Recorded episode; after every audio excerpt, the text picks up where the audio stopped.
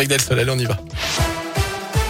On commence par vos conditions de circulation dans la région avec quelques ralentissements à vous signaler sur la nationale 88 entre Laricamari et euh, Firmini en direction euh, du Puy, mais aussi de Saint-Etienne dans les deux sens. Donc à cause de travaux, c'est fluide autour de Clermont, ça coince également aux entrées de Lyon, notamment sur la 42 au passage du nœud des îles depuis l'Ain pour rejoindre le périphérique Laurent Bonnevet.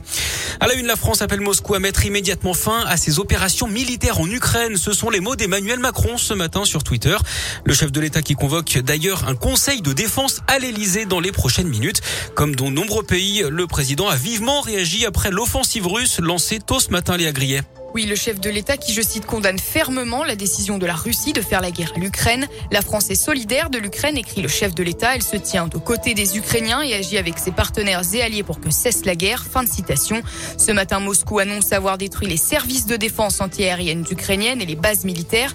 L'Ukraine, de son côté, affirme avoir détruit cinq avions et un hélicoptère russe. Des explosions ont été entendues dans plusieurs grandes villes ukrainiennes.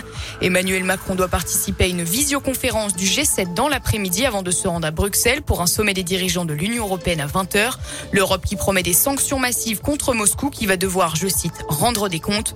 De leur côté, les ambassadeurs des 30 pays membres de l'OTAN vont se réunir en urgence ce matin à Bruxelles. Merci Léa. C'est l'ensemble hein, du monde occidental qui dénonce les opérations militaires russes en Ukraine, de l'Allemagne au Japon en passant par les États-Unis. Plusieurs pays annoncent un durcissement des sanctions contre la Russie alors que le prix du baril de pétrole atteint les 100 dollars ce matin. C'est du jamais vu depuis 7 ans. Un homme d'une soixantaine d'années grièvement blessé dans l'incendie de son appartement ce matin à Saint-Denis-les-Bourgs, près de Bourg-en-Bresse dans l'Ain. D'après les premiers éléments, le feu serait parti de la cuisine au rez-de-chaussée de l'immeuble. L'intervention des pompiers toujours en cours. Ça provoque d'ailleurs quelques difficultés de circulation sur l'avenue de Trévoux, sur la départementale 936 en direction de Bourg-en-Bresse. Pas de pays sans paysans, c'est le mot d'ordre des agriculteurs mobilisés depuis hier pour bloquer deux centrales d'achat de la grande distribution. L'une de Carrefour à Saint-Vulbas dans l'Ain, l'autre de Leclerc à Isère dans l'Allier. L'objectif, c'est de peser sur les négociations commerciales annuelles qui se poursuivent entre les industriels et la grande distribution. Les manifestants réclament notamment l'application de la loi Egalim 2 qui cadre en partie ces négociations sur les prix.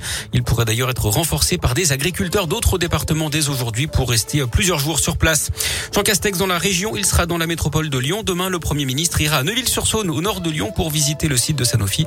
Il sera accompagné par le ministre de la Santé Olivier Véran et la ministre de l'Enseignement supérieur Frédéric Vidal. Du sport, du foot et Marseille joue ce soir son 16e de finale retour de Ligue Europa Conférence. C'est la troisième Coupe d'Europe.